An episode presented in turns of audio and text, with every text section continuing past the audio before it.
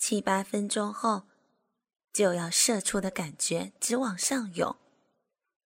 何书杰不想再爱清洁，将卫生的大庭口腔里实弹射击。何书杰在鼻子里发着舒坦哼声的同时，轻轻从大庭嘴里往外拔自己的鸡巴。大庭察觉到了，他摇摇头。示意何书杰不要动，嘴巴用力吮住鸡巴，同时加快了唇、舌的动作。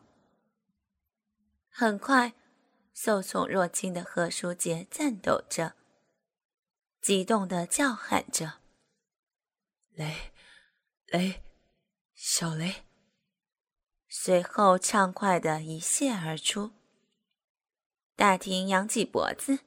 咕噜咕噜咽下了何书杰的精液。何书杰激动万分地坐了起来，把大庭紧紧地拥在怀中，狂吻不已。在此之前，大庭从来不肯损何书杰的鸡巴，何书杰也没有勉强过他。二庭和何书杰口交，他也背过脸去。今天，不论是否何书杰的真情感动了他，还是他想感化何书杰，拉何书杰回正路。总之，他如此这样的对待何书杰，的确心诚意实，绝无半点虚假。何书杰双手搂住大厅。解开了在他的手腕上系住两个环的手绢大庭转过身来，趴在贺书杰的肚皮上，吮住了贺书杰刚刚软缩的鸡巴。贺书杰也分开他的双腿，吻住了他的小臂，吮着花蕾。贺书杰心里在想。究竟是大庭的柔情感化了自己，还是自己的真情摆平了大庭呢？又好像似乎是平局。渐渐的，迷迷糊糊的，贺书杰睡着了。王力宏这小子果然十分厉害，也不知道他是怎么捣鼓的。两个多月后。儿子就到了何书杰的身边。那一天的上午，何书杰走进办公室，刚坐下来，办公室的内部电话就响起了铃声。拿起听筒，里面传来了接待大厅的播音，接待员黄丽黄小姐的声音：“何总，有一个带小孩的妇女要见您。”带小孩的妇女，我今天没有约过任何客人来访，请你问一问她的姓名。不一会儿，黄小姐悦耳的声音又传了过来：“何总，他说他叫什么婷来着？哦，周婷。哦，是婷。他带着我的儿子来了。”贺书杰正要放下电话，冲到接待大厅去，突然，贺书杰想起了王力宏的话：“心慈手软是办不了事情的，心肠狠一点，硬一点。”我不见他，请你告诉他，我不认识什么停不停的，他是不是搞错了？刚放下电话。又响了起来。何总，他说他带来了您的亲生儿子。胡说，我还没有结婚，哪来的儿子？你叫他快走。放下电话还不到半分钟，接待大厅那儿就传来了挺高昂的声音：“何书杰。”很快。办公室的大门“咣”的一声被踹了开来。珠光宝气的婷脸色铁青，一只手拉着儿子，一只手扶着门框，用一双喷火的眼睛瞪着何书杰。何书杰戴上平光眼镜，故作惊讶的站了起来。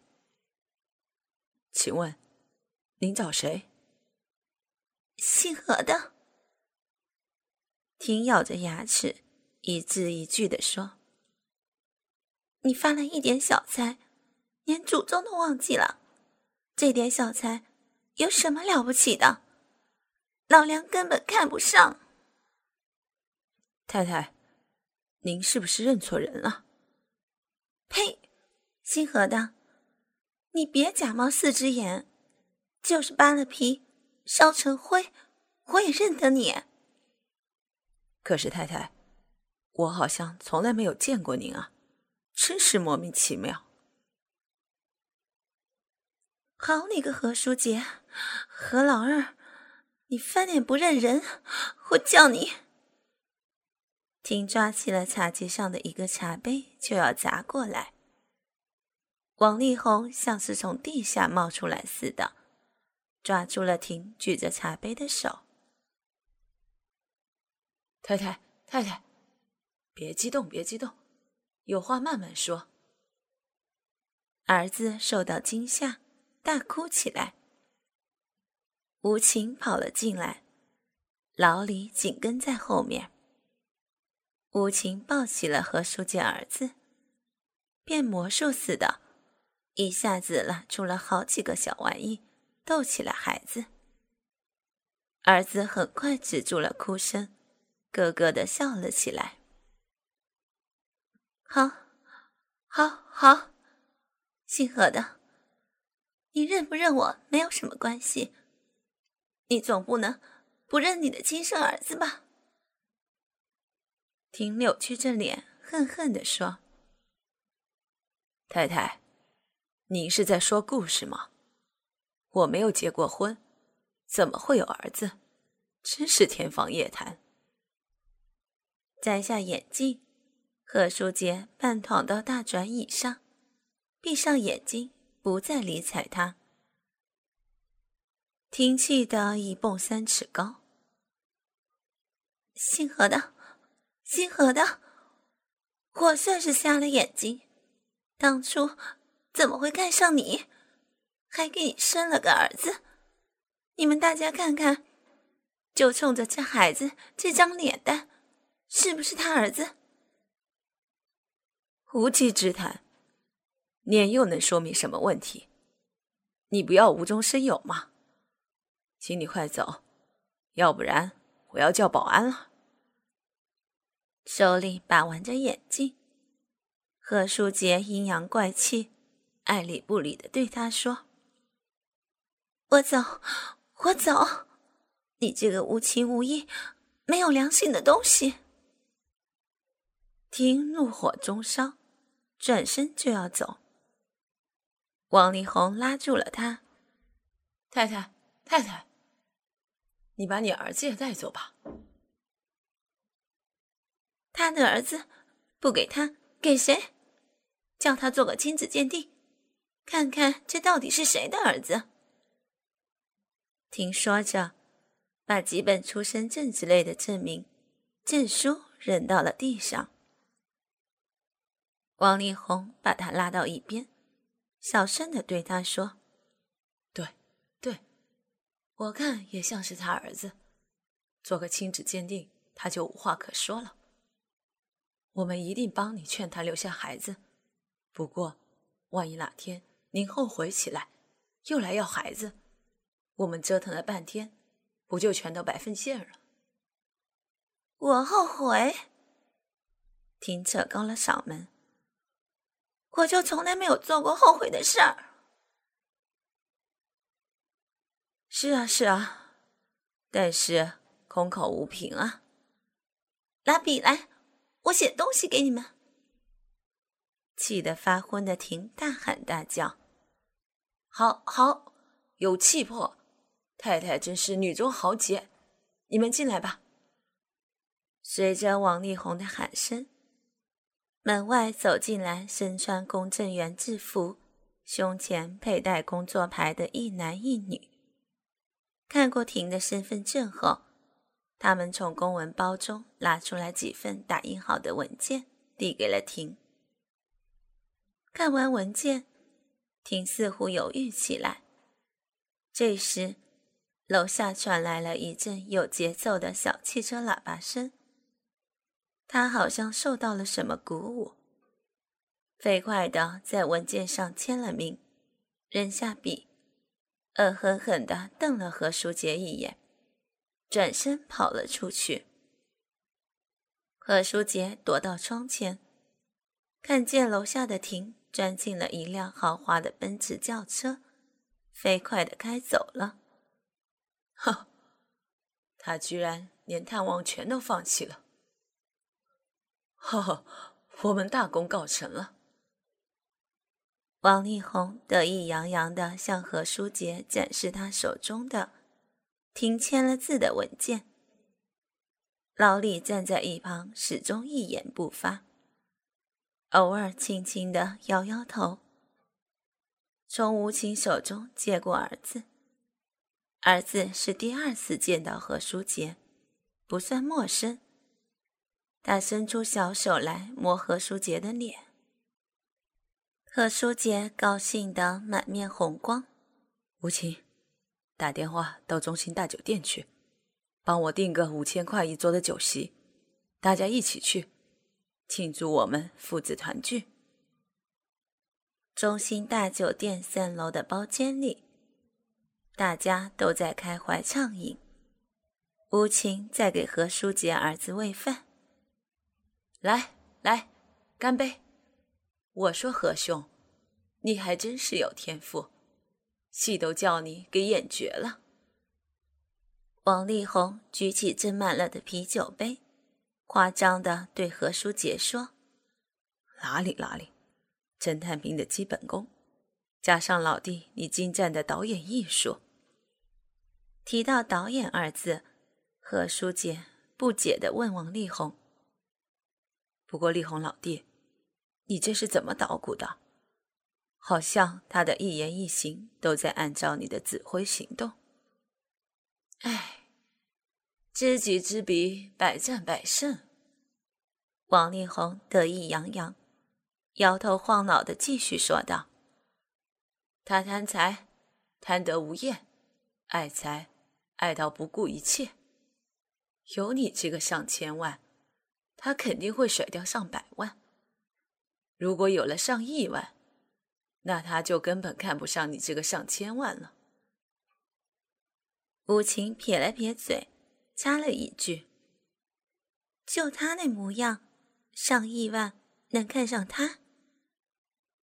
关键就在这里，王力宏接着说：“真正的富豪怎么会娶一个拖着孩子的乡下妇女呢？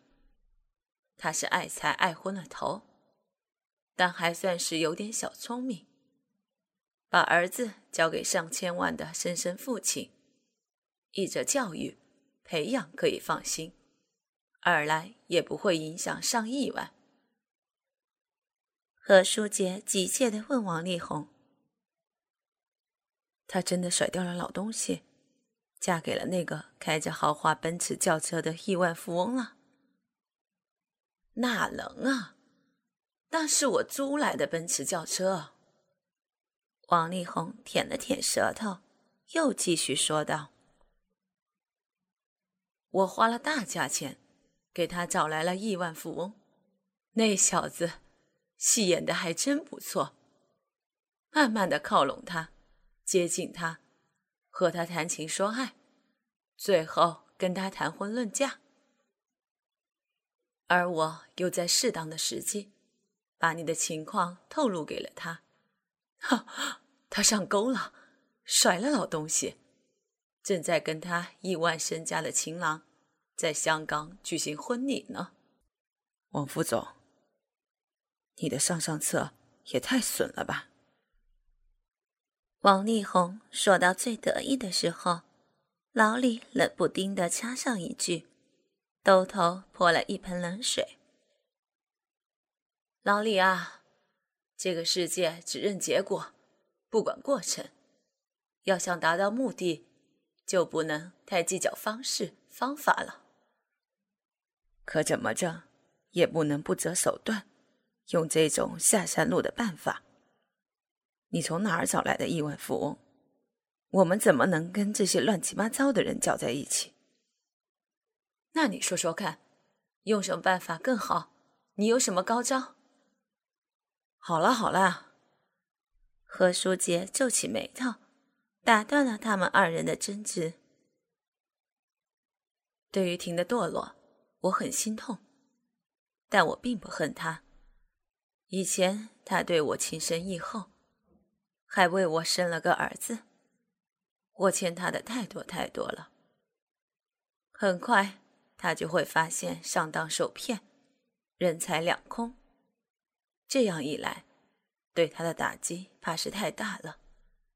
我们应当采取一些补救措施。李红，你帮我继续打听他的消息。他要是陷入了困境，那就赶快拉他一把，让他尽快回来。老李，你把房地产公司装修好的样板房留一个大套，置办好全套生活设施和用品。等他回来以后，安排好他的生活。儿子是他的亲骨肉，应该允许他探望的。哎，这个，这个，王力宏还想解释什么？贺书杰挡住了他的话。你也是一片好心，辛苦你了。算了算了，咱们不谈这些了。儿子来了，我很高兴。来来，大家干一杯。何总，我一直想和你谈谈王副总的事儿，但总觉得不太合适。老李坐在何书杰办公桌对面的椅子上，又是那副吞吞吐吐、欲言又止的模样。他是你的战友，又有生死之交，老李啊。我们一切以公司的利益为重，我也非常信任你，有话就请直说吧。老李犹豫了一会儿，对何书杰说：“这要是一两件事情没有办好，没有什么关系。可是我总觉得王副总办事情的方法不对劲，全是些旁门左道，那些玩意儿。”对于我们这些规规矩矩的生意人来说，那是完全不对路子的。何书杰想了想，对他说道：“你说的有一定的道理。他呢，也是为了我，病急乱投医。以后我们都要在一起，多商量商量。”哦，财务部送来了上半年度的财务报表。王副总的特别项目开支总共八十多万，是不是太多了一点？何书杰皱了皱眉头，对老李说：“特别项目的费用不能从公司的账目上开支，你从我的个人账户上划转过去，填补上去吧。哦，你给财务部发个通知，今后凡是一万以上的开支。”必须有我们三个人的共同签字才能支付。老李犹豫了一下，又对何书杰说：“最近王副总脸上的气色不太好，说起来也怪，他时而萎靡不振，可是不大一会儿又是精神饱满的。哦，他可能是工作太辛苦，太劳累了。你去关照一下吴晴。”请他的公关部多关心关心他的生活和健康。正在言谈，办公室的门被推开，王力宏风风火火的快步走了进来。何兄，王力宏脸色清白，正要对何书杰说什么，看见了老李，话又咽了回去。何书杰示意他有话尽管说。他这才急切地对何书杰说：“何兄，不妙啊，不妙啊！我刚刚得到消息，他们把周婷卖到了香港的红灯区。”什么？红灯区？王力宏的话惊得何书杰和老李同时站了起来。王力宏，你真是害人不浅啊！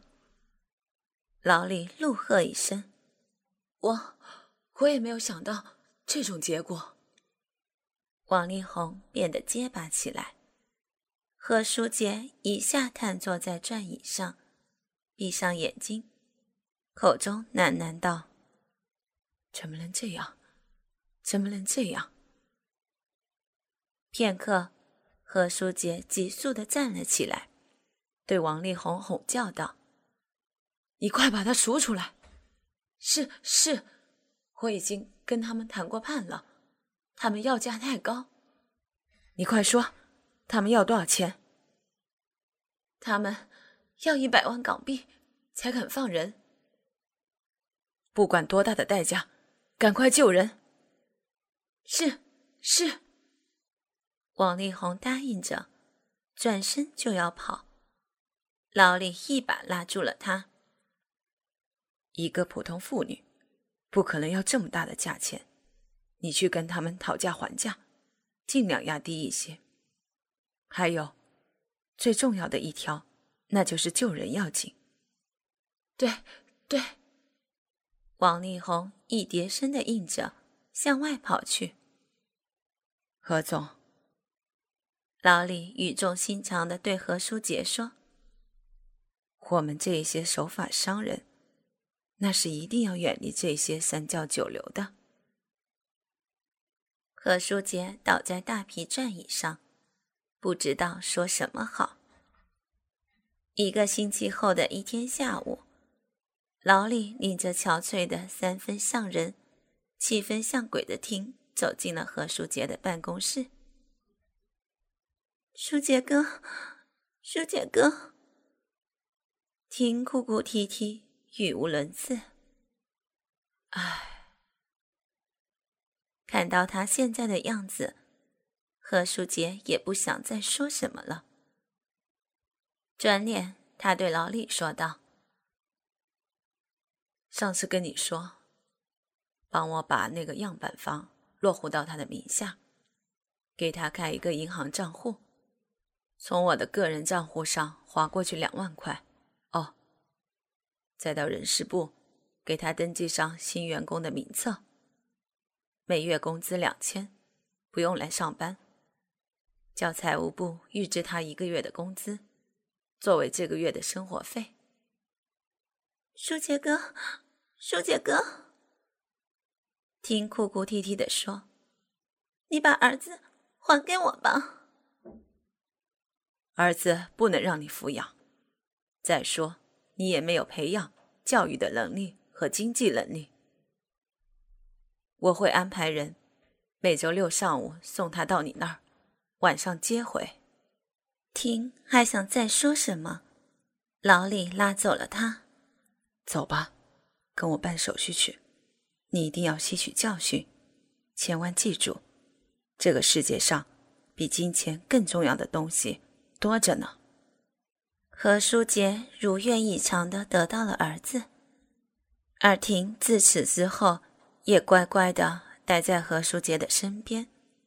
何书杰成了人生的大赢家。